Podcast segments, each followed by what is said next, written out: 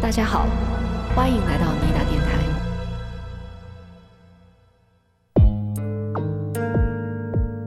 方没有想到的是，整个状态是否认关键事实，逃避细节，把关注力放在描述与事实无关的事情上，同时面对男警官释放女性的魅力。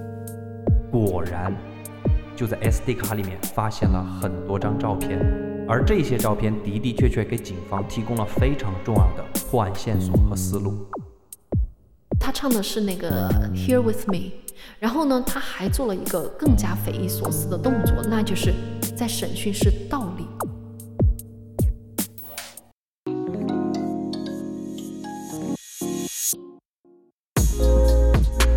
大家好，欢迎收听尼达电台，大家好，我是留下来。我是往哪跑今天我们还是继续来聊我们的悬疑案件。？OK，上一期节目，你其实聊了一期 FBI 是如何运用当时比较先进的几种刑侦手段来辅助警察询问嫌疑人的嘛？对，比方说，我还记得你有提到一种叫做初代的测谎仪，对吧？没错没错，就主要是针对于嫌疑人在回答问题的时候去测量他们的血压和心跳的那种监控。包括出汗的情况。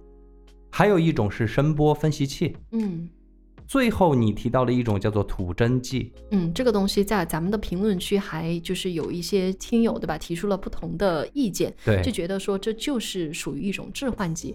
后来还是有听友在后边儿就是留言说，经过鉴定嘛，还是认为这是一种麻药。嗯，反正总之就是通过注射药品，试图达到控制嫌疑人的一种方式嘛。而且我记得还有一个，最后一个就是你提到了那个犯罪心理的侧写，对，也成为一种比较常见的破案方式。是，那今天咱们再来深聊一个，嗯，警方破案过程之中必不可少的环节就是审讯，对吧？没错没错，那今天这个案子，它之所以非常的出名，就是因为警方的审讯手段，嗯，以及犯罪嫌疑人在整个审讯过程之中，他所表现出来的那种怪异的举止，这些都非常的经典嗯啊，非常值得我们拿一期来分享和分析一下。没问题。其实我们聊了非常多的案件，嗯很多时候咱们都会觉得，在一个铁证如山的这种前提下，嗯如果警方把证据都完完全全的摆在了犯罪嫌疑人的前面，他怎么可能还会抵赖呢？嗯，对吧？对，有些时候，其实我们非常不理解，为什么有些审讯可能会持续好几年。没错。我们讲过非常多的这种持续了好几年、旷日持久的案件。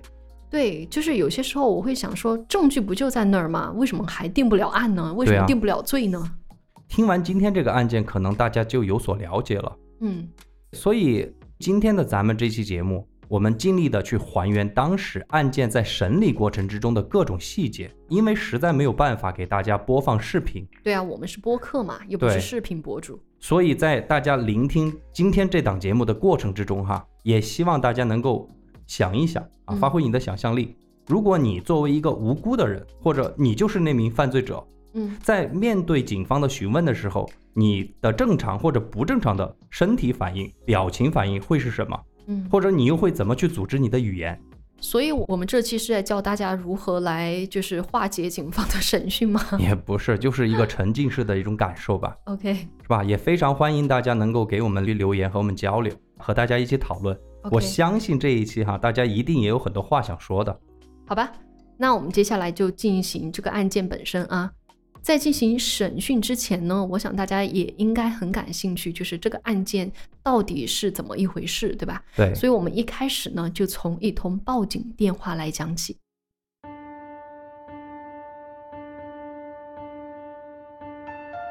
时间呢是二零零八年的六月九日，美国亚利桑那州梅萨市九幺幺报警中心就接到了一个报警电话。这通报警电话是被非常清晰的记录了下来，嗯，所以呢，如果大家感兴趣的话，你在网上是可以找到这个通话记录的。嗯。对，在接线员十分专业的询问引导下呀，报案者基本上是把现场的情况描述的非常清晰。我说的现场的情况就包括死者是谁，报案者和死者的关系，包括现场的情况以及死者的一个状态。那我们接下来就来还原和梳理一下这通报警电话究竟说了什么。OK，当接线员拿起电话开始询问的时候，就听到电话那头传来一个呼吸局促、语气非常惊慌的女人的声音。这个女人的第一句话是：“我们的朋友查韦斯死在了浴室里，我们已经有一段时间没有他的消息了。Um, a friend of ours is dead in his bedroom. We, we hadn't heard from him for a while. ”大家听听这句话，如果你是接线员的话，你会获取怎样的一些信息呢？我觉得至少说有三个重要的信息。第一个，报案者和死者的关系是朋友；嗯，对，第二个，报案者说我们的朋友，也就是说，目前处于案发现场的报案的人至少是有两个人。其实这个东西后来是被证明了，就是死者的五位朋友当时是一起出现在了犯案的现场进行报案的。哦，这么多，对，因为他们已经确实像他们所说，长时间没有就是得到这个死者的消息了，所以几个人一起到他的家里去确认他的一个安全的状况。这个哦时候就自然而然发现了这个死者了。这就是我们通过第一句话可以获得的一些关键信息，对吧？嗯那紧接着呢，第二句话，他说：“我看到我朋友的房间到处是血，哎，我不敢进去，所以要不然我把电话交给我另外一个朋友，他们已经在房间里了。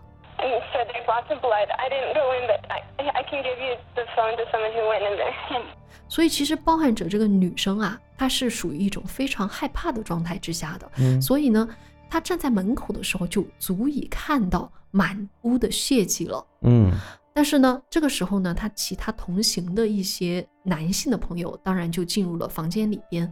那这个时候呢，接线员就开始跟男性的友人进行对话了。就我们在这个时候就可以还原一下现场的状况。那么刚刚呢，我们那位女性的报案者已经提到了现场到处都是血，是吧？对，所以接线员首先关心的就是，那现场的血是从死者身体的哪个部位流出来的呢？到底是头部流的血，还是别的身体部位？而现场是否可以看到诸如刀或者枪这之类的凶器？那通过这个，其实警方也想做出一个简单的初步判定，就是说看看死因是不是属于那种入室抢劫之后的激情杀人，嗯，比如说很可能就是枪击，对吧？又或者是蓄意被人枪杀，这个其实是不一样的。对，我觉得这个很专业，很明显是受过训练的。你要去问什么问题，然后嗯接下来会怎么去告诉出警的警方，你们可能面对的是哪些人？万一那个人手里有手枪，警察还是要做好准备的，对吧？是的，是的。那么接线员得到的回答却是，嗯，查韦斯的朋友呢是不能够给出一个确切的回答的，他们只告诉接线员说啊，查韦斯浑身上下都是血，已经血肉模糊了，他们实在是看不出来他是受了何种的伤。We have no idea. Everyone's been wondering about him for 我觉得这个也是很正常的。作为我们普通人来说，我们我们遇到了同样的事情，你不可能是上前细致的检查，对吧？嗯你也不知道这个致命伤到底是在哪儿。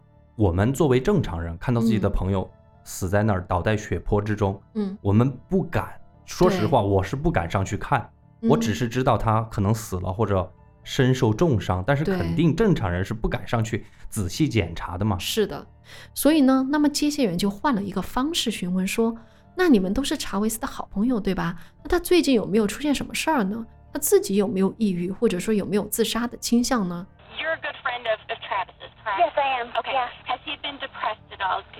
Thinking about Yeah. committing suicide, anything like that? 哦，可能肯定一开始大家不会去联想到谋杀，对吧？嗯啊、那么朋友既然是最了解他的，可能会给出一些关于查韦斯的一些关键的精神状态方面的一个鉴定。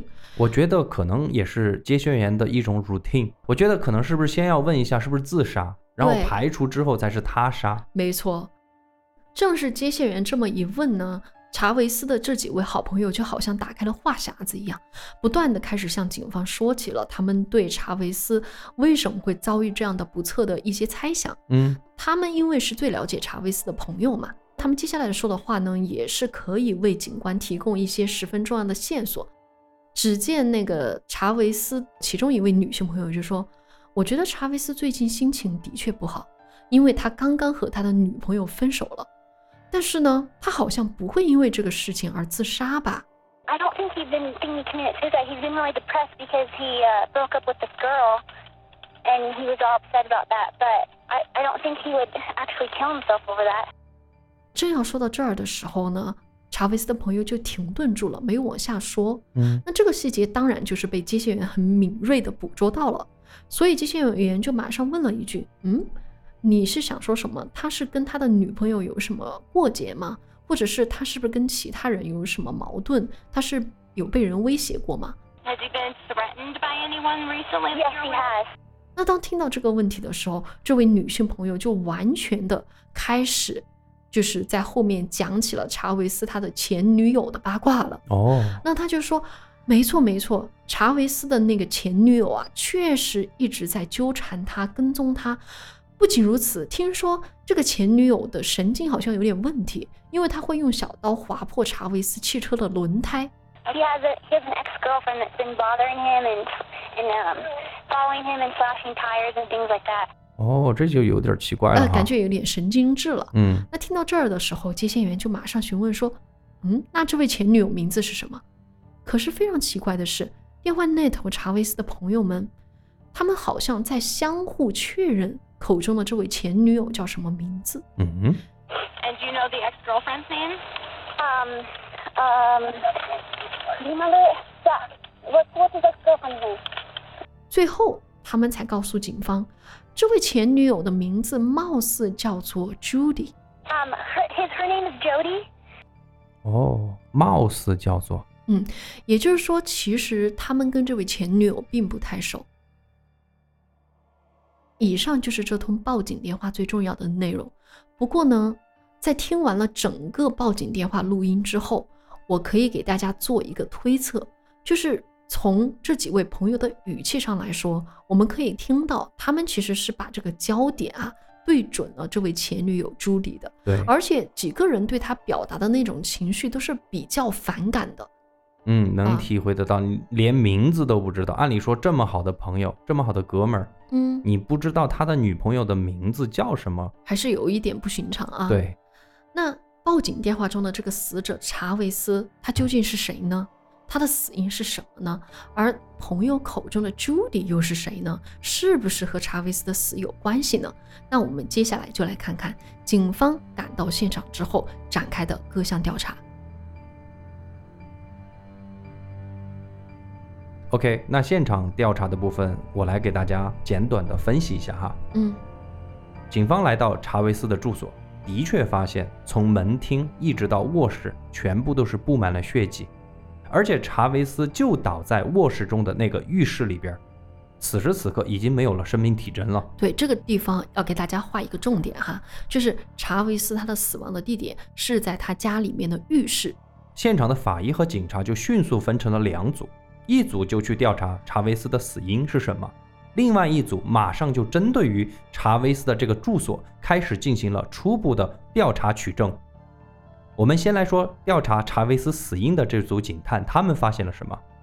根据现场的法医说，死者查韦斯时年三十岁，被发现的时候人是躺在卧室卫生间的那个地板上。嗯，全身上下一共是身中二十七刀，哇，怪不得是血肉模糊了嗯啊！而且颈部的咽喉处是被人用刀割开了。确实，我听到说是从就是一边耳朵，然后从颈部这么滑向另一边耳朵。对，为什么我要强调这个？就是刚才王大炮补充的这个细节，就这个划伤是非常恐怖的，而且是有一点那种报复性质的那种感觉。因为二十七刀基本上已经差不多了，对而且法医主要是说这个咽喉处的割开，哈，这个嗯伤害并不是致命伤，所以说很显然是之后割开的。对，而查韦斯致命的死因其实是他头部中了一枪。哦，其实你看看这里，我为什么我们刚刚一直在说是仇杀，对吧？嗯，就是其实已经枪打死了，然后还给他捅了那么多刀，而且还给割了喉。通过后来的那个弹道分析，头部中的这一枪，那个子弹也是找到了的哈，是来自于一把二十五口径的自动手枪，啊，但是这把手枪并没有在现场找到。嗯接下来我们来看一看另一组警方负责现场调查取证的这组警察，他们发现了什么？嗯这组警察在现场发现了三条非常重要的线索。第一条线索就是他们在客厅通往卧室的这个墙上发现了好些带血的手印。通过后续 DNA 的检查，警方在这几枚血掌印上提取到了查韦斯以及另外一个人的 DNA。那这个人就极有可能就是犯罪嫌疑人。嗯，对。第二条线索就是在现场发现了好些头发，而且这些头发很长，是金色的，一看感觉应该是属于女性的长头发。啊，就是西方的那种金发女郎。对，嗯但是更为重要的是这么一个细节，就是发现这些头发的时候，这些头发都沾着血。这个细节很大程度上说明这个女性可能就是嫌疑人。嗯你知道为什么吗？为什么？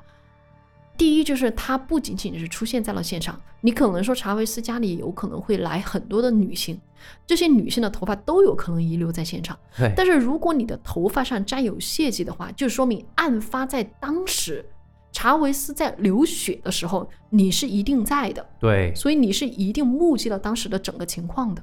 是的，你这个补充的很好。第三个哈，第三个线索非常重要，警方在查韦斯的洗衣机里边发现了一台数码相机，哦，这就有点奇怪。首先，这个是本身有点奇怪的，对不对？对，就是数码相机，毕竟还是一个贵重物吧，对怎么会放到洗衣机里边？那说明什么？说明可能有些人想销毁它。对，接下来我们说哈，办案人员就把这个相机从洗衣机里边拿了出来，发现相机已经进水了，不能使用了。我在这儿给大家补充一下，后面其实是说这个嫌疑人呐，把这个相机拿到洗衣机里面去洗了一遍。但是把相机洗一遍是没有用的呀，因为我们都知道相机里边还有 SD 卡，对，相机坏了，只要 SD 卡是好的，一样可以还原出当时相机照了什么。嗯于是警方就把 SD 卡拿回去复原，嗯，果然就在 SD 卡里面发现了很多张照片，而这些照片的的确确给警方提供了非常重要的破案线索和思路。哦，相机里边是什么呢？全部都是死者查韦斯和一名女性的照片。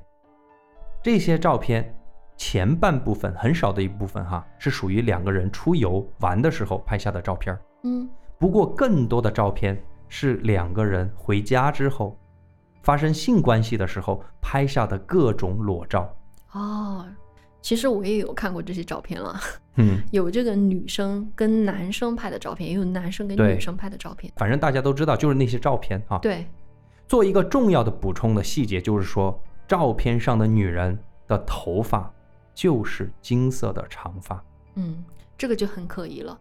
所以看到这些照片，办案人员就非常的兴奋，因为数码相机咱们都知道，每拍一张照片，相机就会自动记录下拍摄的时间。对，你知道有一种相机拍下来之后，那个时间轴啊，嗯，就会显现在照片的角落。对，而且有些相机还可以给你定位，你在哪儿拍的都给你定位下来。对，所以这就意味着警方完全可以通过相机拍照的那个内容和时间，来尽可能去追溯和还原案发前究竟发生了什么，而且这里你还漏讲了一个细节，是吗？你给大家补充一下。嗯，特别可怕的是，就是这个女生跟呃死者嘛，嗯拍摄了这些照片，你刚刚说了有床照，还有一些照片就是查韦斯已经遇害了。之后，偶然在相机在非常偶然的情况下拍下了照片，也就是说，这些死者的照片并不是说这个拍摄者有意为之，可能就是他把这个相机挂在手上或者什么地方，无意之中触动了快门，嗯，然后就碰巧的拍下了死者当时已经是浑身是血的一个状态了，所以也就是说，在他们发生了这个激情之后，应该是有发生什么事情的。对于是警方就顺着这个线索，就发现相机里面的照片都是拍摄于六月四日的下午，嗯也就是查韦斯的朋友报案前的五天。嗯而相机里边最后一张照片上，准确的记录了当时拍摄的时间是二零零八年六月四日下午五点二十九分二十秒，确实很精确。而拍摄的内容就是查韦斯在浴室里面洗澡的画面。你看，这个就很说明问题了。嗯，联想到查韦斯被发现的时候，他的死状就是倒在浴室里的这个地板上，嗯所以警方自然而然首先就会怀疑查韦斯的死和照片里面的金发女子一定有千丝万缕的联系。但是照片里边的女人究竟是谁？警方目前是不知道的。但是其实警方也很容易联系到了，很容易因为之前查韦斯的朋友说什么呢？对吧？就是说有一个前女友在纠缠他 Judy，对对其实问问朋友就知道了。所以警方就把相机里的照片给查韦斯的朋友看一看，看他们认不认识这个人。那不出所料，当朋友们看到照片中这个金发女子的时候，全部都非常肯定的告诉警方，这个人就是我们所说的 Judy。那 Judy 就显然很有嫌疑了。对，所以现场初步调查之后，警方目前所掌握的线索，通通矛头都对准了这个查韦斯的前女友 Judy。嗯六月十日这天，警方第一次使用电话的方式联系上了 Judy。亚利桑那警方和 Judy 的这次通话也被清晰的记录下来，我也听过了，咱们俩都听过了。是，不得不说，反正我的感觉是说，警方询问很有技巧。我是觉得那个询问 Judy 的那位警察呀，他嗯很温柔，他是一个男性嘛，嗯，然后特别温柔的，好像是在跟他拉家常一样的问话方式。我觉得完全可以让 Judy 卸下一些防备。你知道我关注的点是什么？嗯就是我说的他问话的那种技巧，嗯，就他并没有直接去问 Judy 他想要的结果，哎，因为其实说实话，目前的证据已经非常明显了，对不对？嗯但是这个警方还是没有打草惊蛇，对，还是忍住，还是很耐心的去问这个 Judy，很像你说的朋友一样去聊天，就说案发当天你到底做了什么？嗯那接下来我们还是简要的还原一下警方和 Judy 的这次对话。，OK，警方首先按你说的，就是语气非常的温柔，说：“嘿，你有见过查韦斯吗嗯？”Judy 就说：“我好久都没有见过他了，但是我听到消息说他出事儿了。”警方说：“查韦斯的朋友们都让我联系你，说你可能知道查韦斯到底出了什么事儿。还蛮委婉的啊。，对你听哈，上一次你见到查韦斯是什么时候呀？那这个时候 Judy 就说：“我上一次见到查韦斯大概是在四月初的时候。”嗯那警方接着就说：“所以你的意思就是四月初以后你就再也没见过查韦斯，对吧？”Judy 斩钉截铁地回答警方说：“是的，我后来再也没见过他了。That was around April that you last saw him, right? Early You, April. you haven't you haven't been back in town since then. No, I haven't at all. ”很明显，Judy 撒谎了。我觉得他这个时候撒谎不是一个很明智的选择，对，因为他可能万万没想到警方手里有照相机，嗯，他以为觉得有洗了，对，但是他觉得这个照片应该是找不回来了。不得不说，还是有点无知的啊。嗯，所以 Judy 此刻的嫌疑度在警方的眼里已经拉满了。于是警方开始做起了查韦斯和 Judy 的背景调查。嗯，所以就想看看他们两个人究竟是怎样的一种关系，是不是真的有爱恨纠葛，使得一方去杀了另一方呢？对，所以我们接下来去看一看警方的背调是一个什么情况。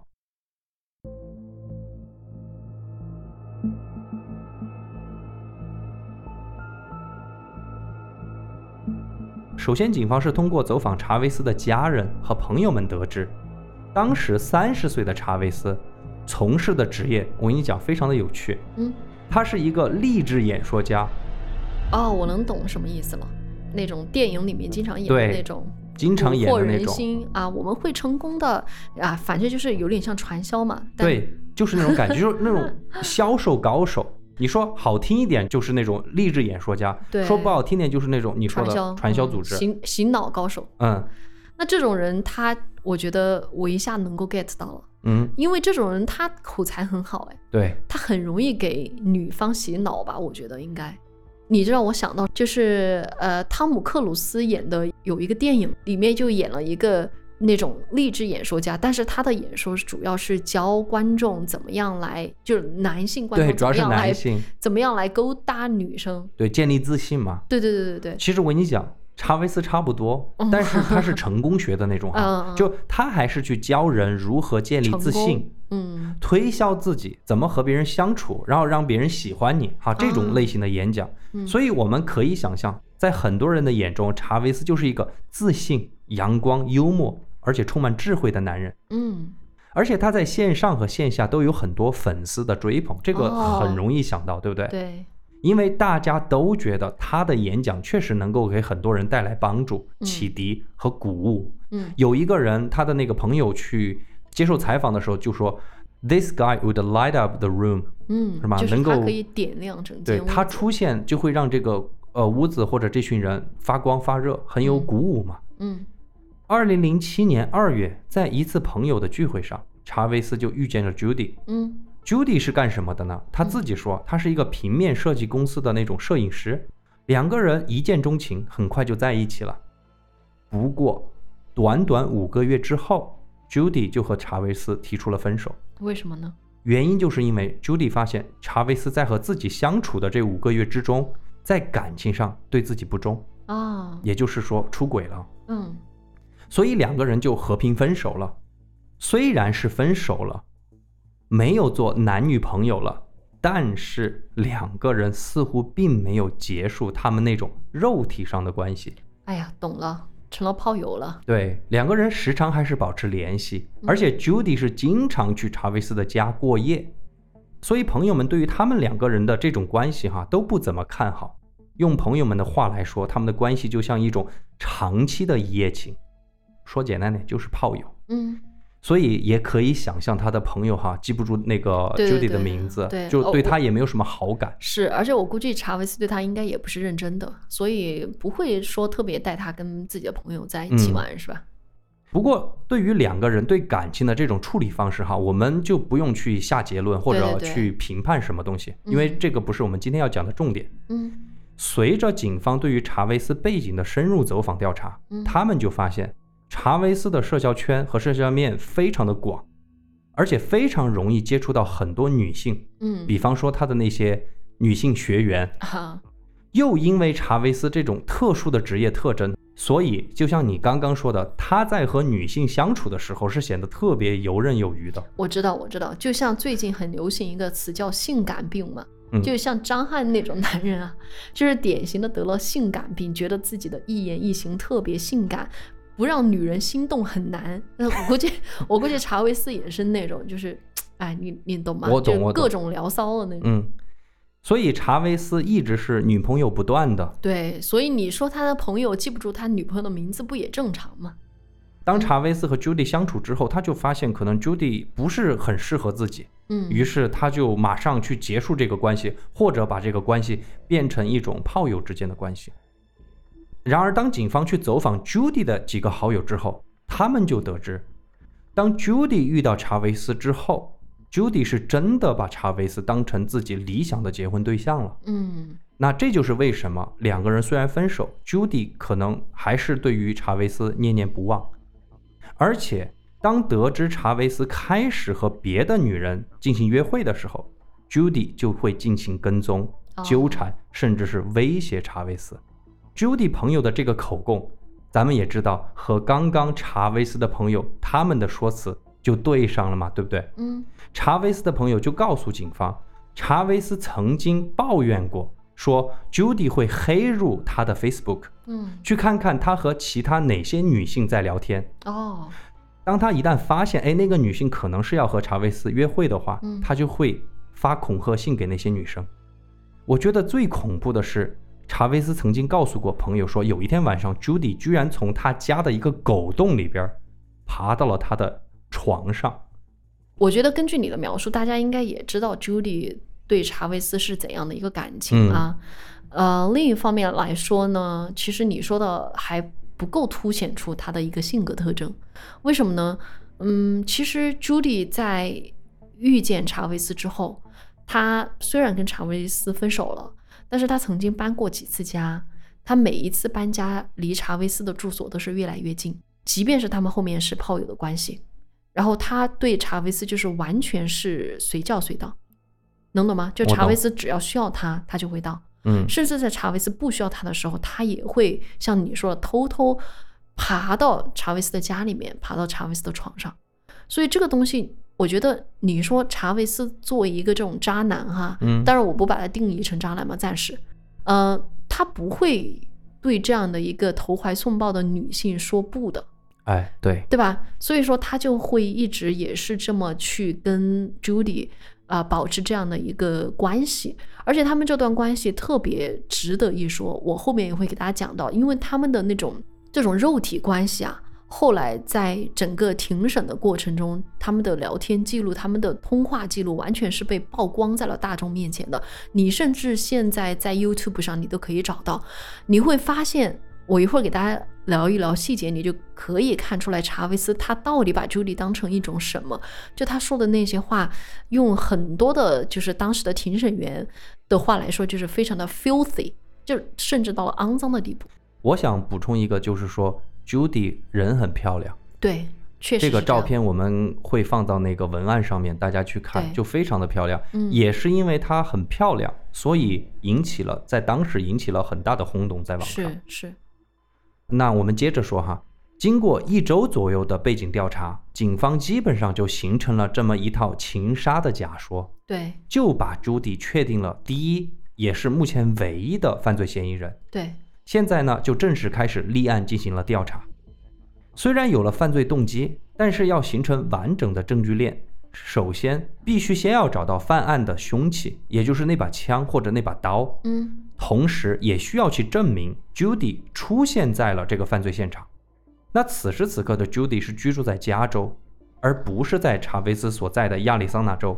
但是这两个州是挨着的哈，我们都知道。对对所以从出行记录上，其实我们是很容易查到的，并没有费太大的功夫。警方的调查进展的非常顺利，并且很快就形成了一个清晰的时间线和完整的证据链。嗯我给大家简要的说明一下。五月二十八日，Judy 的祖父母家曾经报警说遇到了入室偷窃，嗯，丢失的东西是什么呢？就是一把二十五口径的自动手枪。哎，这不就符合了吗？这条线索是亚利桑那警方在赶往朱迪在加州的住处时调查得知的，嗯，因为他们发现此时的朱迪还一直和爷爷奶奶住在一起。哎，这个就很好说了。刚刚我们也说了嘛，查韦斯头上那一枪就是二十五口径的手枪。六月二日，朱迪在加州的某个租车行有租车的记录。六月四日，朱迪出现在了查韦斯的家，嗯，这个是因为有数码相机为证的。对对对，出行的记录只是说他朱莉当时是从加州租了车之后开往了那个犹他州，但是在这个过程当中会经过亚利桑那州啊，这是第一个。第二个还有一个非常神奇的一点，就是朱莉的手机在经过亚利桑那州的时候关机了。然后到了犹他州的时候又开机了，嗯，所以这一段是没有办法去跟踪他的一个路径的。但是其实没有办法去跟踪他，但是他整个出现的时间点是很清晰的。是，而且还有一点最主要就是数码相机。嗯，接着说哈，嗯，就是六月六日，Judy 是出现在了犹他州的一个朋友家，对，而且根据朋友说，他看到 Judy 的那天，Judy 手上是有一些伤痕，嗯，并且奇怪的是，Judy 的金色头发他自己去染成了棕色。哦，六月七日，Judy 回到了加州，归还了汽车。六月九日，朋友们上门找到查韦斯，警方接到报案。嗯，啊，这个时间线大家就理清楚了吗？对，以上时间线的每一个时间点，警方所找到的细节基本上都确定了，Judy 很有可能就是那个凶手。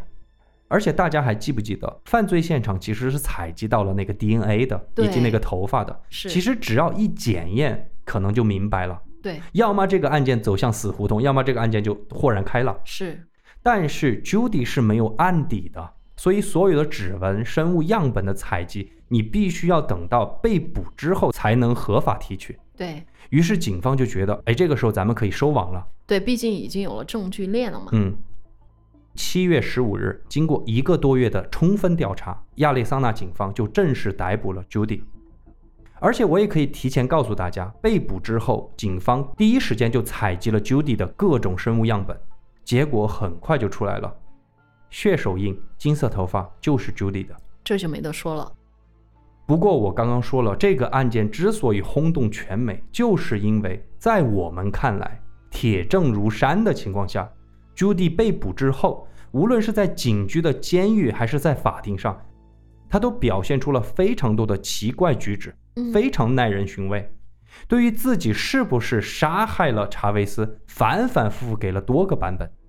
庭审是陆陆续续持续了两年多，对，再加上这些视频公开在网上，引得了很多专家的分析和吃瓜群众的疯狂讨论。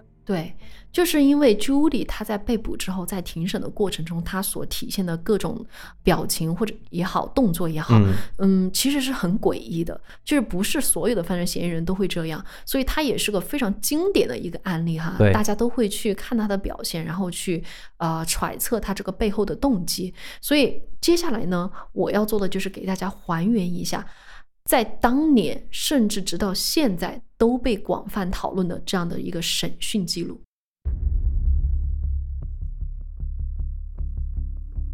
审讯呢，一共分为三节，担任审讯员的是一位男性和一位女性两位警察。两位审讯员在审讯的过程中是运用了大相径庭的手段，而 Julie 在面对两位的审讯的时候，也有着完全不同的行为举止，堪称经典。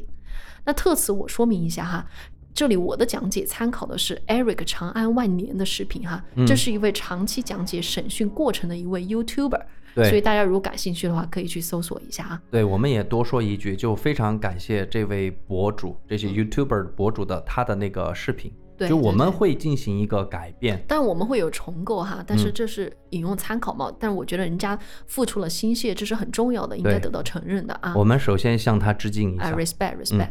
那么我们首先就来看一下第一次审讯啊。第一次审讯的审讯员就是一名男性的警察。刚开始，我们可以在审讯视频中看到，在这个男性警察还没有出现的时候，Judy 是双手戴上手铐被反扣在身后的。嗯，而在视频的前五分钟，整个镜头里边都只有朱莉一个人出现在画面之中的。这其实是一个审讯的手段。根据专家的这个解释分析说啊，这就是警方采用的一种心理上的一个策略，就是不马上提审嫌疑人，而是让你在审讯室一个人待一会儿。那么我们可以试想一下啊，如果你是作为嫌疑人在审讯室，你会怎么样呢？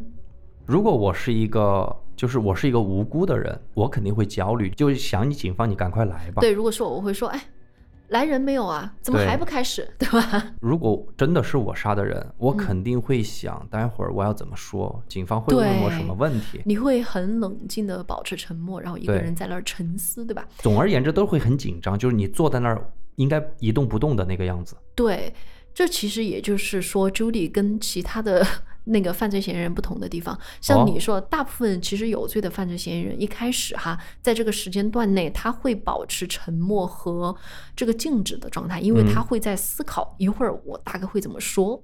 那反观此刻独自关在审讯室里的 Judy，从警方的角度来看，他的行为就有些反常了。一开始他还是坐在椅子上的，但是不一会儿他就站起身，来到墙边，靠着墙坐在地上。没一会儿，坐在地上，他也还是觉得不舒服，嗯，他也还是不老实，就不断的调整自己的坐姿，好像什么坐姿都不舒服一样。那直到后面呢，他又站起来，坐回到了椅子上，把头放在身前的桌子上。其实整个感觉，大家可以脑补你在失眠的时候，就你什么睡姿都不舒服，辗转反侧的样子。那么对于这些行为啊，你觉得怎么样呢？我觉得我有几个点哈，因为嗯我看到这个五分钟，嗯我说实话，我觉得怪异的点就在于你怎么那么适应这个警方的审讯室啊？就是我是不敢动的，结果他就是真的是东跑西跑的，但是那个东跑西跑又体现出那种坐立不安的感觉。对，其实我觉得他不是适应，他应该是在这个环境当中，就像你说的，它是一种特殊的焦虑。嗯，这焦虑大家都能够理解嘛，毕竟你作为嫌疑人进了警察局，你肯定会焦虑。那特殊指的是什么意思呢？就是说，像你说的，进入审讯室这种未知的空间的时候，其实犯罪嫌疑人的焦虑哈，往往他不是那种主动的去探索审讯室的。对，我就想说这一点，就是我不会动，我不会到处跑。对，那嫌疑人像我们刚刚说，他会静静待在原地，对吧？所以 Judy 的这种动来动去的反常行为，还挺让人难以理解的啊。嗯那紧接着呢，我们刚刚说的那位男性的警员就打开了审讯室的门，走了进去。这里他又使用了第二个审讯策略是什么呢？叫做建立友好策略。什么叫建立友好呢？他进去之后啊，对 Judy 表现的非常温柔，非常的热情，就是说你还记得我吗？我就是之前给你通电话的个，那个啊哎，感觉是大家都是熟人熟事儿了啊。然后呢，他还解开了 Judy 的手铐，就说要不要我给你拿瓶水？就整个感觉是招待一个 来做客的朋友，对吧？嗯对，其实这么做的目的就是和嫌疑人拉近关系，看他能不能就是跟你交心，跟你说更多的这个内幕。嗯那么从这个视频上来说啊，这位警察的策略还是起到了明显的作用的，因为在和警察说话的期间，Jody 可能真的认为他是有可能和警察拉近关系的。他的肢体语言就包括第一，把桌上的矿泉水瓶移开，就是他不是摆在自己和警察的中间，嗯而是摆在了一个桌子的角落。第二就是把自己的椅子往前拉，身体前倾，靠近了警察的方向。第三，他的手臂在桌上交叉相抱，有一刻啊，他甚至双腿盘起，很放松、很惬意的放在这个椅子上。大家其实可以脑补女生听闺蜜讲八卦的那种姿势。其实我就想说这个姿势，嗯因为你也给我看了，对，就是我觉得一个人哈，如果他做出这个姿势，就是我感觉就是一个无辜的人，你知道吗？就他嗯进了警局，对着警察，居然可以两腿盘在那种沙发上。对然后你说吧，你要问我什么？嗯就那种嗯感觉。对我听我在听呢，就这种感觉。你总嗯感觉他是那种无辜的那种人，对反正我感觉，而且他的眼睛啊，一直看着在说话、在问话的警官。嗯，下一个动作也是非常的经典的，就是因为他是长直发，对，所以他不断的用手去撩拨自己的头发，也就是说，他把手用手啊，把眼前的这个头发往往后梳理。嗯，这种姿势就是包括我在内的很多头发中分的女生都很爱做的一个姿势，就是会这种不自觉的去，哎，搔首弄姿。那你觉得你在做这个动作的时候，心理状态是什么呢？其实有一部分是散发女性魅力吧，哦我觉得哦就是想展现自己很自信、很松弛的这样一种状态。你可以去脑补一下，就是那种港星啊，他们就非常喜欢这个拨头发的动作。对，这女生都比较长头发的女生哈、都有这个习惯性的动作。所以这就是女性展示女性魅力的这种是标志性的动作。对，我就觉得，也就是说，也许是因为警方对面是男性，而且看起来很友好，Judy 也就非常积极地展现出她很配合的一面。嗯，你看他移开矿泉水的这个水瓶的动作，一般来说，当警方和嫌疑人面对面坐着的时候，嫌犯喜欢把水杯或者水瓶放在自己的正前方，这样就可以和警察中间形成一个隔阂。那这个行为的暗示就是说，我不信任你，我不想跟你多说。嗯，但是 Julie 这里呢，她是主动挪开了这个水杯，她想说的表达的意思就是说，我很乐意听你说，而且同时像我刚刚说的，她是在试图不断的散发女性的魅力，展现一种自己好像很无辜、很自信、很无所谓。啊，这样的一种状态啊，这就跟他一开始出现的那种奇怪的焦虑感形成了鲜明的对比。那我就只能说，Judy 他可能有一些表演型的人格，你能懂吗？就是他的内心很焦虑，但是他的心理素质又够强大，他可以就是调整自己来采用更有利于自己的策略，表演出自己的一种自信的状态。也许可能目前为止也只能这样理解了，嗯，因为可能大家自己下去看的时候，你会发现前五分钟你感觉这个人焦虑死了，然后后面在询问的过程之中，你又发现他轻松的不得了，嗯，就很难以理解他的行为。对。那么第二个警方的策略是使用了摊牌策略。哦，嗯，我们可以看的话，在这个进一步的审讯过程当中啊，Judy 的性格也是更加展现的淋漓尽致了。那么，什么是摊牌策略呢？也就是说，警方没有藏着掖着，而是把他们掌握的一些重要的信息讲给了朱莉听。比如说，警方特别提到了哈，在查韦斯出事后的一周，他的朋友们都在社交平台上表现出了对他的怀念，对吧？嗯那讲到这里的时候，警方突然话锋一转，说，几乎所有的朋友都在推文上表示，让我们查查 Julie。哦，就突然一下给你抛出来，大家都怀疑你。其实警方这个目的就是告诉朱莉说，我们都觉得你很可疑，你可以开始自证了。我要看你如何狡辩。哇，这个就是直接摊牌啊，对让你说我们都知道了，就是你。嗯，但是呢，朱莉这个时候她就是出现了一种她在整个庭审，包括后面在法庭的这个审讯过程中啊，她最喜欢用到的一招“顾左右而言他”。她是不会去正面回答这些关键性的问题的，而是绕开这些问题去瞎扯一些根本不那么重要的东西，而且在瞎扯其他不重要的事情上表现出了更强烈的兴趣和更波动的情绪。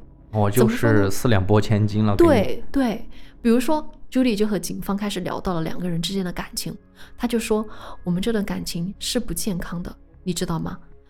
是我强烈要求要分手的，哦，这个大家知道不是事实，对吧？嗯我们前面也讲过，他他是后面他根本就离不开，说对说白了就是，而且啊，他还讲到了一件你会觉得为什么要提这个事情呢？他说什么呢？他说我在这段感情中迷失了自我，嗯，我错过了家里弟弟妹妹的大事，他们去打网球，他们的什么什么什么我都错过了，然后我还错过了照顾生病的父亲。说到这里的时候，他甚至哭了。嗯，但是这个哭，你想一下，是很诡异的。就如果是平时你为了男朋友忽略了自己的家庭，你哭是很正常的。不过这个时候，你的男朋友已经死了呀，你这个哭难道不是显得不合时宜吗？就是重点没有放对。对，就朱莉在聊到自己的男朋友的时候，没有流一滴眼泪，但是在说我错过了我弟弟妹妹的网球的时候，哭得特别伤心。嗯，而且他一边聊到这个这这些点哈，还有一个细节就是什么呢？他的一根头发掉在了手臂上，他就用手轻轻拿起这个头发，然后扔掉，整个过程也表现得很撩人。我实话实说，我看了那个他的那个审讯，嗯另外一个点就是，我感觉他一直在就是聊这个男性的这个警员，对。就所有的动作就是反正一直在摸自己的身体，嗯。然后显得自己很很弱小、很冷，对对对对对，很这样那样的那些东西，嗯，对。你就会觉得他这一切的情绪表现并不是真心的，嗯。更多的更像是一种自我表现的手段，就想要引起对方的怜惜，甚至我会觉得他有一点自恋，因为他就是想运用这种女性的魅力来嗯。建立某种人设，这就是警方用的第二个手段。第三个审讯手段呢，警方开始摆证据，哦就是铁一般的事实直接交给你。第一个就是他的路线问题。我们知道，Julie 是从六月四号开始从加州出发前往犹他州，对其实整个过程按理来说十三个小时就可以完成了，嗯，但是 Judy 花了四十多个小时，两天，也就是说至少有三十个小时他是行踪不明的。而且我刚刚也说了，很奇怪的是，他的手机在到达那个查韦斯所在城市的时候就关机了，等到了犹他州才开机，这是非常大的一个嫌疑。而面对这个质疑的时候，你知道朱莉又开始了。什么？顾左右而言他，他就一直说：“哎呀，我当时我也不知道我怎么那么笨呐、我打不开 GPS，我迷路了。我有没有跟你说过我我迷路了呀？还有一点就是我最近老爱睡觉，我睡可多觉了。我把车停靠在路边，一直在睡觉。总而言之，就是这个旅行当中发生了各种意外。但有一点，他就是否认自己没有去过查韦斯所在的城市。嗯，那警方就摆第二个证据，警方说，如果我有证据证明你去了查韦斯的家呢？朱莉一听到这儿，整个脸都不好了，整个脸色，他就这么怔怔的看着警察，有什么证据？你能有什么证据呢？他完全没有想到相机这回事儿。哦，他完全没有记起来哈、对，其实我们刚刚已经说了，警方早就通过这个技术手段还原了 SD 卡的照片，里面就包含了他跟查韦斯两个人在做那种不可描述的事情的裸照，嗯还有几张我说过非常关键，相机无意抓拍的尸体的照片。估计朱莉本人都不知道有这些无意抓拍的照片。听到这里，朱迪整个反应就是很错愕。他的第一句话就是说：“你确定照片是我吗？真的有这些照片吗？不可能吧？是不是以前的照片啊？”他就是不正面去回应。那第三个证据就是他留在现场的头发和手掌印，这个我们之前已经聊过了，对吧？嗯，那朱迪这个时候还能瞎扯，他怎么扯？这个怎么扯呀？他不可置信地说：“你说的是我的头发吗？是这个头发？”就把自己的头发抓起来说：“你说的是这个头发吗？对对对，是这样子。啊，是我的掌印吗？”一边说一边摊开手掌看自己的手掌，说：“你说的是这个手掌？”就是这样的一种表现方式。其实这是一种自我暴露。就为什么呢？因为我们正常人如果内心很坚定，说现场绝不可能是自己的头发和掌印的时候，你不可能摸自己的头发，你也不可能看自己的手掌。对，所以这个时候，朱莉她是有一种代入感的。你想想那个细节，他把自己的头发在去犹他州见朋友的时候，嗯给染成了棕色，对所以他提出来说：“哎，你是这个头发吗啊，？”那是不正常的，因为逮捕的时候他的头发是棕色的。对，你说是这个头发吗？把自己的头发抓起来嗯给警方看，就很奇怪，就就是你能懂那种身体嗯语言哈，欲盖弥彰了。所以朱迪大概是完全没想到会有那么多的证据指向自己。他在审讯过程中，这个时候就开始表现出一种明显的焦躁了，以及懊悔。但是他懊悔的可能是自己怎么那么蠢呢、为什么不把相机直接拿走？对他应该拿走相机，对，她就没有那么多事情了。对，他是很明显的表现出一种就是觉得自己很蠢的那种状态，不是说为查韦斯的死而懊悔啊，嗯，而且他也同时紧紧的抱住自己，我们知道这是一种无助的体现，对吧？。对对，那这个时候呢，他唯一能够说的就是一遍一遍告诉警方，我不管你给我看什么证据，我不懂这些，我没伤害查韦斯。如果是我做的，如果是我杀害了查韦斯，我会请求死刑的。嗯，等于没有说。哎呀，对，第一次的审讯就这么结束了。其实警方是需要朱莉给出他到底为什么会做这些事情，嗯就会让整个事件简单的多，对就可以马上给他定罪了。但警方没有想到的是，朱莉的整个状态是否认关键事实，逃避细节，把关注力放在描述与事实无关的事情上，同时面对男警官释放女性的魅力。嗯，对，这是他的策略。嗯，那在第一次审讯之后，这个审讯室又只剩了朱莉一个人。那他开始唱起了歌，He knows. 哎，真的，我那个歌声真的是有点诡异，真真的听着很诡异，不舒服。这就是为什么很多网友就是看到这一段，已经觉得他是不是精神有问题。他唱的是那个 Here with me，然后呢，他还做了一个更加匪夷所思的动作，那就是在审讯室倒立。对我看到了。嗯，那个是，说实话，这个案件出名就是因为这首歌和这个倒立的这个动作。就我感觉正，常了。嗯，我感觉他在那种动作好像是做瑜伽一样，对对对对对是。吧？因为瑜伽我看到过，你做瑜伽就是那种动作。对对，它就是一种瑜伽的一种感觉，感觉是在寻求一种精神的放松。嗯，好，那么我们讲完了这个第一次审讯，我们来看第二次啊。第二次审讯的警员是女性，不同于男性警员摆出那种强有力的证据，那种咄咄逼人，对吧？女性警员一来，她更重视与朱莉的情绪沟通。她采取的第一个方式是好人坏人选择题。哦，什么意思啊？就是说，女审讯员问朱莉：“如果你的事情被媒体报道了，你想要被描述成一个冷血杀手，还是一个因为不小心失控而杀人，并且感到很后悔的人呢这个问题？”很有趣，有点像我们做研究的过程中那个那个什么问题了，就是假设你去回答一个假设性的问题，你就可能得到真相。是。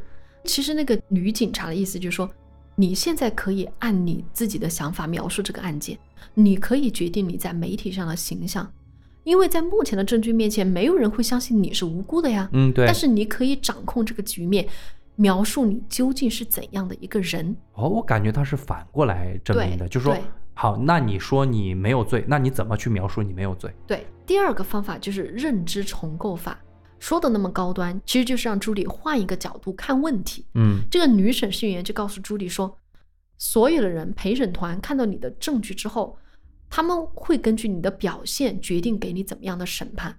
所以我现在做的事情不是拷问你，而是帮助你。你已经不能够改变已经发生的事实了，但是你可以掌握未来的局面啊。你那么聪明，你肯定知道自己在这个事情上还是有控制权的，这就是你把握未来的机会了。嗯，这个女警察还不错。嗯，第三招案情推演，就女审讯员呐、为朱莉编造了一个犯罪的借口，也就是说给他一个台阶下。其实人都不愿意承认自己那么坏嘛，嗯对吧？所以呢，女警察就说：“其实我知道你是个好女孩，我看过你的一些资料，我觉得你是很想要结婚的。那查韦斯是不是没有兑现承诺？查韦斯这个渣男是不是 PUA 了你？嗯，对，你是不是在案发的时候特别的沮丧、生气、失望，感觉被背叛，所以才下的杀手呢？你看，其实已经给够了他面子了，对。对吧？我觉得，如果从策略上来说，就是如果你承认是你杀的，嗯我们可以稍稍量刑上面来对，说，就是量刑上我好一点点。，对。但是呢，面对警察的询问，朱莉是个什么样的态度呢？她首先是以手撑头，嗯，就是你在听课的时候犯困了那种以手撑头，这就是一种百无聊赖的身体语言。对，我觉得就是毫无兴趣，就是你说的，我一点兴趣趣都没有，而且你是个女警员，我不可能再对你搔首弄姿了，对嗯吧？我的优势，我的性别优势或者这种优势就没有了。嗯。第二，他问女警员一句话说：“你是什么角色？” 这是非常有敌意的一句话，而且他说这句话的时候是皱着眉头的，嗯就你你到底是谁？你是什么角色？你是什么人？你有什么资格坐在这儿问我？对，就显得非常不耐烦。第三，就还是他的老招数嘛，就是聊一些跟事实无关的话题。嗯他简直是真的绝了，他甚至扯到了，他说我是一名婚礼的摄影师，嗯，对，我想问一下，我的相机是不是在你们警方那儿啊？你知道吗？我的相机里面还有我给别人拍的婚纱照呢。那个婚纱照那一对夫妇太可怜了，他们都不能够按时的，嗯、就是获得自己的婚纱照。说到这儿的时候又哭了，就感觉自己是一个非常关心别人、非常会站在别人角度的这样一个女孩儿。关键是问题是你哭的地方是无关紧要的事情啊。嗯，在人命面前，这个婚纱照又怎么样了呢？你警方真的是一拳打在棉花上，真的一点用都没有啊。对，所以女警员的招数也没用，朱迪就是始终逃避关键性问题，然后去自我塑造一种这种可怜的形象来逃避麻烦。你知道吗？这让我想到我身边的一个女同事，就以前的前同事，也不是说女同事啊，可能也有男同事，他也会这样。嗯就有一种人，他就是会运用可怜来当做他自己的武器。我觉得，而且这种可怜让他在职场上无所不能，可怜都会让他在做错事后免于受到一种惩罚。我觉得朱迪有可能在生活中就这样的人。那这个时候呢，警员就说，女警员就说：“也许我真的看错你了，你根本就是一个冷血杀手，你根本就是故意的蓄意去谋杀他的，因为你现在都还在抵赖，你现在都还在说一些无关紧要的事情。那不管怎么说，你肯定在现场呢，那你也是凶案的目击证人呢，那你也应该提供帮助我们，对吧？提供证据，讲一讲是谁杀了查韦斯呢？哎，女警察的这个话给朱迪提供了思路。哦，他怎么了？女警察不是没有用吗？之后只能够说又换到了之前的那个男警察了，对吧？哦，那男警察再次走了进来，那这次男警员表现得更加温柔了，就说你看，经历了上一轮之后，你看我还是我来，嗯，你这次看到我总熟悉一些了吧？会跟我交代一些什么事儿了，对吧？嗯，那这一次不知道为什么，在面对这两轮审讯之后，朱莉要求看照片，而且他看照片很奇怪，他只要求看事后房间的照片，什么意思？感觉他想要确认什么东西，找漏洞。哦，刚刚你还记得那个女警员给他提供了一个思路吗？就说你会不会是在现场？那是别人杀的，你总得知道吧，嗯，对吧？对，那这个时候，Judy 就开始长时间的沉默，并且要求看照片。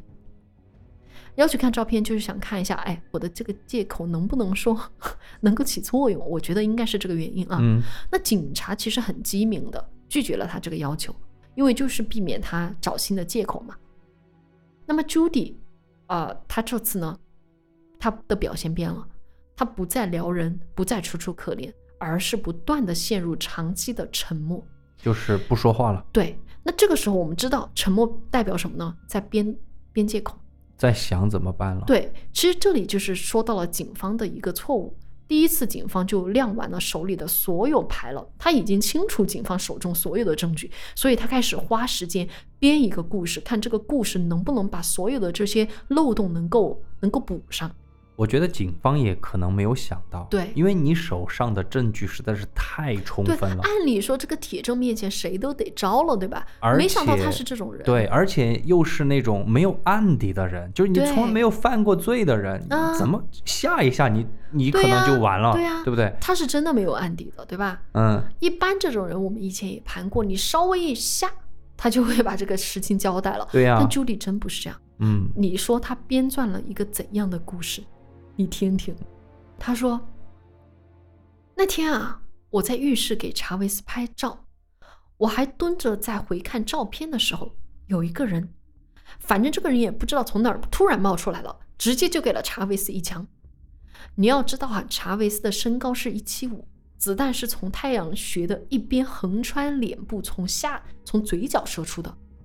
那也就是说，这个突然冒出来的人必须得是两米才能办到，从空从天而天上跳下来，对，然后直接给了一枪。关键是，你看越来越扯。查韦斯中弹之后，朱莉她说她自己也就被打晕了。好，关键问题是，等朱莉醒来之后，她看到查韦斯还活着，她用手拍了拍查韦斯的背部，说：“你还好吗？”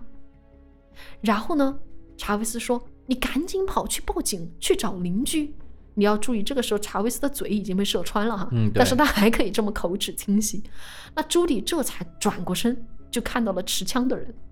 然后呢，他说这个持枪的人呐、是一男一女。接着他就跑出了浴室，这个男的就追出来把他给拦住，不让他走。接着这个男的就不知道干啥去了，他就一个人站在走廊，就听到了里面查韦斯的惨叫，估计是在被刀捅吧，因为不是中了二十七刀吗？那接着那个男的就走过来说：“你可以走了，我给你这个机会。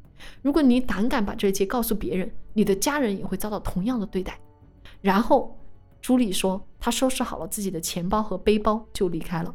由于她受到了威胁，她不敢报警，也不敢告诉别人。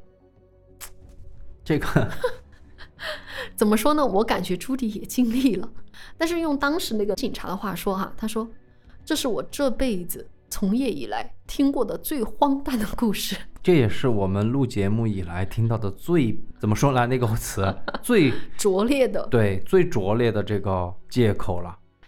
总而言之，我们就不多说了。嗯朱莉在整个审讯的过程中，他都是没有认罪的。他还在采访中表示：“我相信陪审团绝对不可能认为我有罪。”嗯，当然，讽刺的是，在后来的审判过程中，陪审团当然是一致宣判朱迪是有预谋的一级谋杀罪名成立。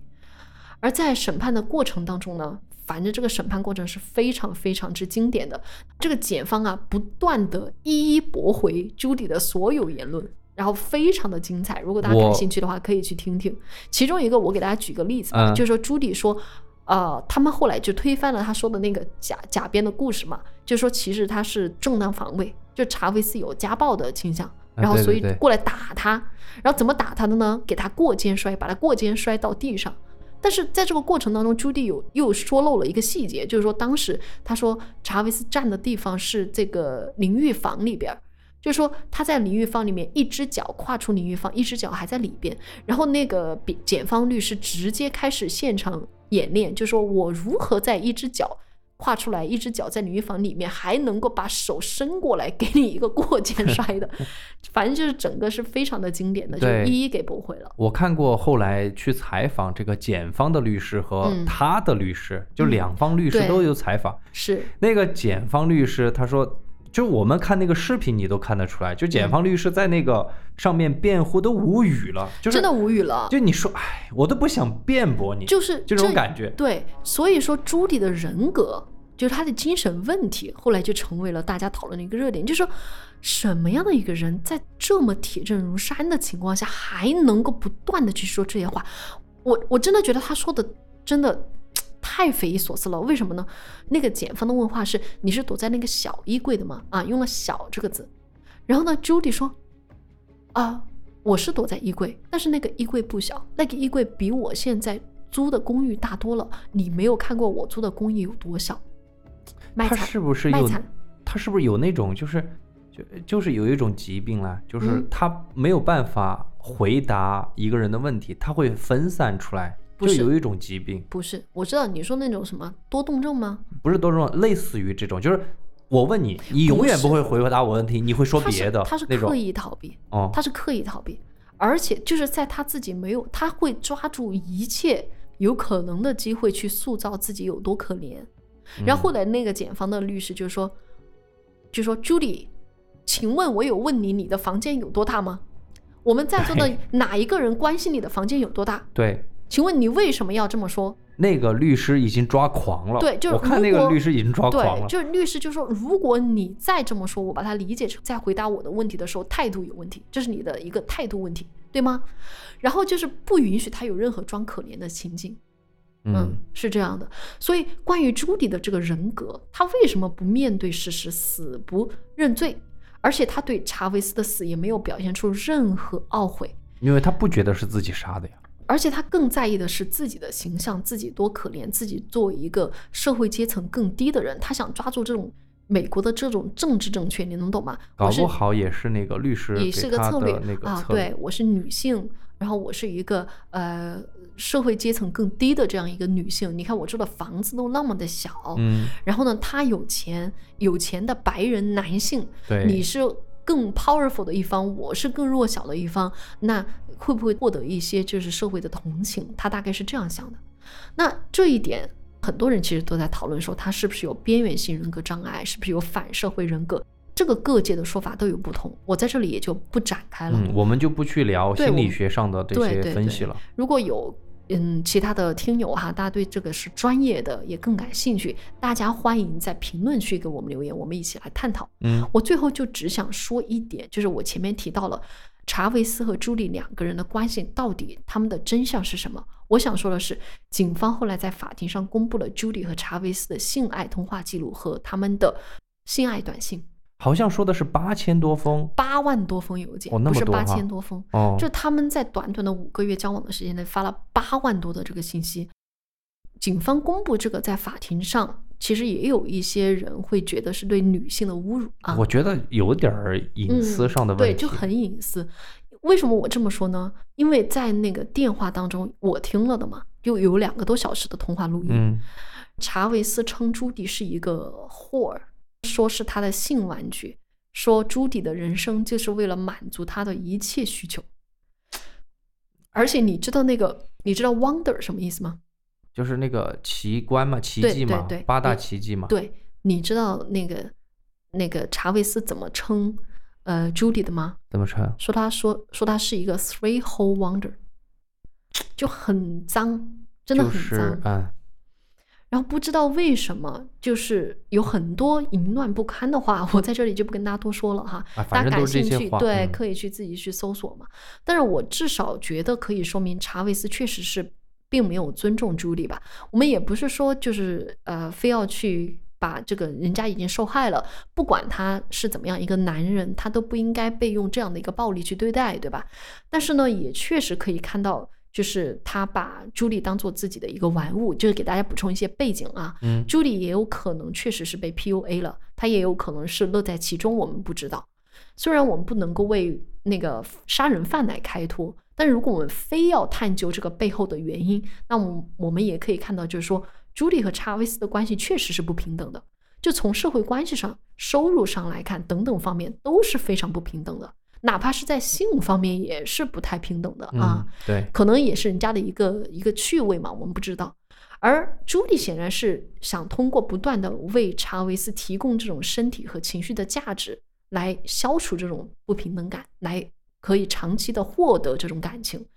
但是当他的付出得不到回应的时候，他最终采取了这种极端的做法。查尔斯在这段恋情的做法中肯定是不恰当的，但是我们在这里也说，我们反对任何暴力哈，对他的惩罚也绝对不应该是这样的一个私人的暴力行为。嗯，所以他最后的那个判决是什么呢？是死刑嗯还是说无期徒刑？无。期徒刑哦，那个是没有死刑的那个州。是是，反正我最后可以跟大家再补充一下，因为我们都知道是他做的，但是他没有去承认嘛，嗯所以究竟发生了什么我们不知道。对，但是警方通过他们认为的最大的一个可能，嗯就是那天他们可能玩完之后，然后去洗澡的时候，突然之间，然后拿出那把枪把他给嗯，对对把他给杀了，杀了之后该怎么捅，该怎么割喉，就是这一套做完之后他就走了。对，至于是什么话就是刺激了朱莉做出这样的一个行为，咱们就不得而知了。对，这个就完全不知道了。OK，那好吧，那我们今天这个案件就讲到这里。嗯，那么我们节目今天就聊到这个地方，然后我们这一周也更新了我们的灵异时间的一期最新节目。如果你听完了这个节目，你还可以去那个平台听一听。OK，好吧，那我们就下周再见，好，那下周再见了，拜拜拜 Turn back the clock. Give me